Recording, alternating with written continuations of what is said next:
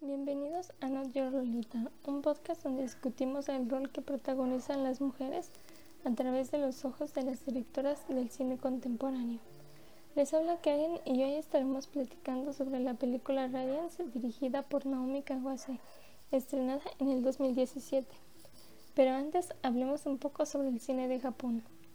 En 1975, la mitad de las películas realizadas en el mundo provenían de Asia la mayor parte de India y Japón.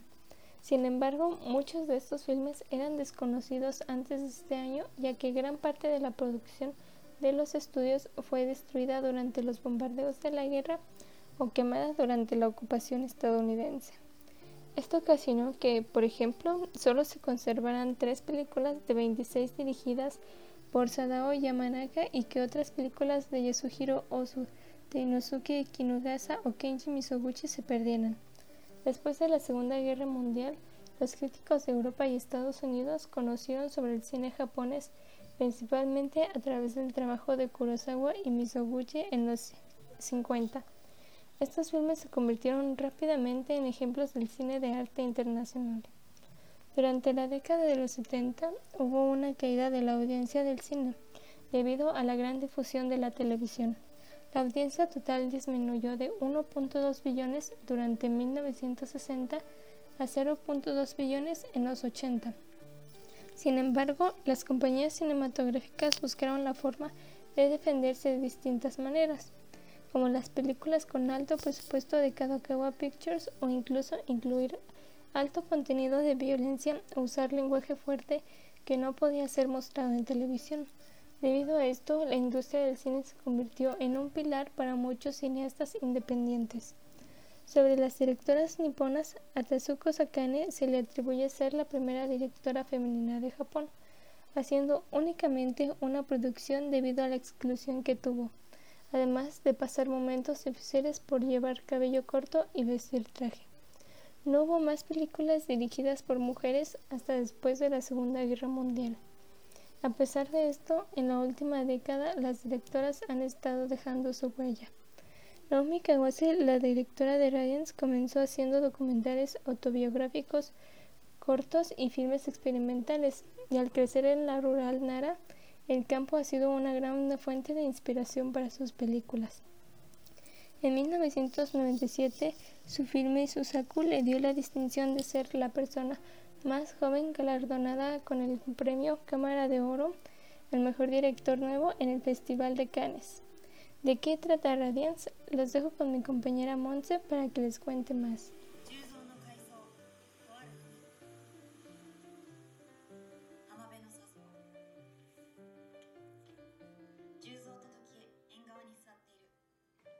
Hola, soy Monse y como dijo Karen, es momento de platicar sobre la trama de Radiance.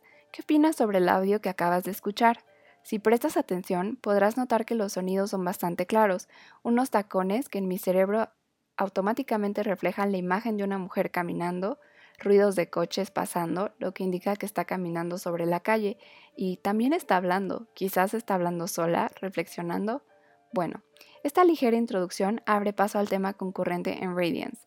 La película inicia con Misako, una escritora que se dedica a crear audiodescripciones de las películas para discapacitados visualmente.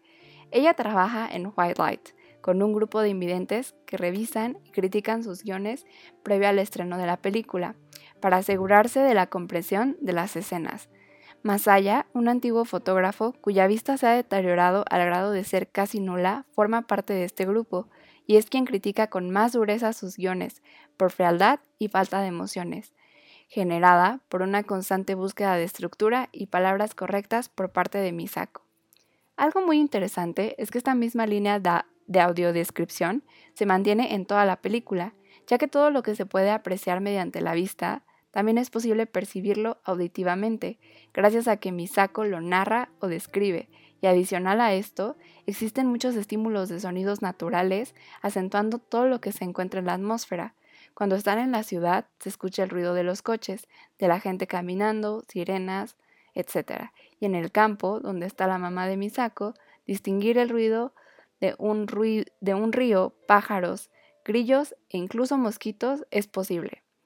Y volviendo un poco al sentido de la vista, este no se queda atrás en cuanto a estímulos porque se muestran paisajes y colores nítidos, acompañados de escenarios estéticos, como el campo, el departamento con cristales de Masaya, fotografías y algunos cuantos más, donde la luz siempre tiene un rol primordial.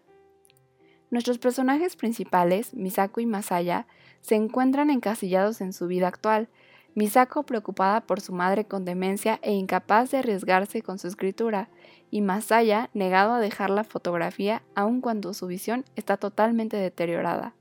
Con dos personalidades totalmente distintas, logran acompañarse y explorar la vida con una perspectiva nueva.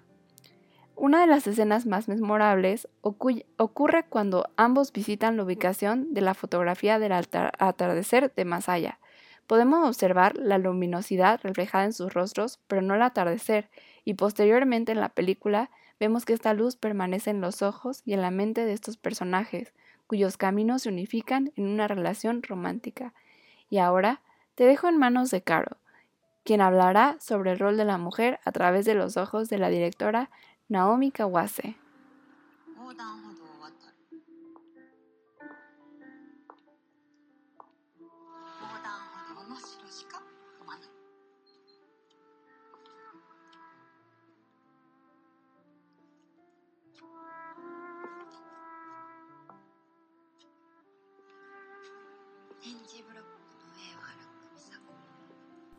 Hola, soy Caro, y como mencionó Monse, les hablaré de la perspectiva de la directora Naomi Kawase hacia el rol de la mujer. En primera instancia, una de sus protagonistas es una mujer llamada Misako. Ella es independiente, provee con su trabajo para ella y para su madre. Debido a su trabajo y el estado de salud de su madre, le es difícil cuidar de ella, pero esto no le impide apoyarla.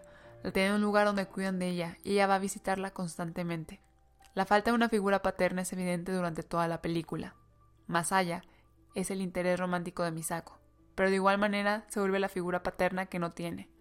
La relación de ellos surge debido a que ambos necesitan uno del otro. Masaya necesita de Misako porque está perdiendo la vista. Misako lo aprecia más al ver que él tomó una foto en el mismo lugar donde ella tenía la única foto con su padre. Estando en ese lugar ambos pierden algo. Ella se da cuenta de que su padre no volverá, aunque se encuentre en el lugar donde tiene ese último recuerdo. Masaya avienta en contraparte su cámara, que es el corazón que ya no podrá hacer latir. Lo quería conservar cuando aún veía un poco, pero al ver que perdió completamente la vista, decidí que no podrá seguir con su profesión y que es inútil conservar esa cámara. La escena más bonita es cuando Misako recibe una foto de Masaya. Le comenta que es la última foto que tomó y que tomará y que quería que ella la tuviera. Esta foto de ella hace que Misako quiera estar más con Masaya. Aunque su relación es muy sana, ambos son personas que se necesitan. Kawase, a pesar de representar una mujer independiente, muestra una mujer sensible, que es víctima de su entorno.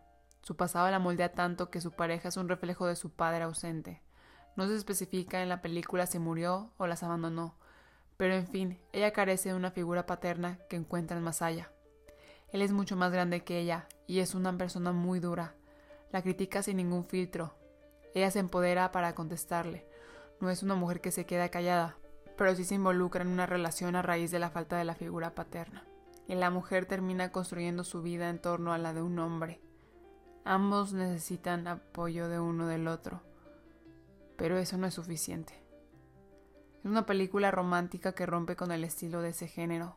Kawase es una autora nata que logra plasmar sentimientos a flor de piel, que involucran al espectador dentro de la trama.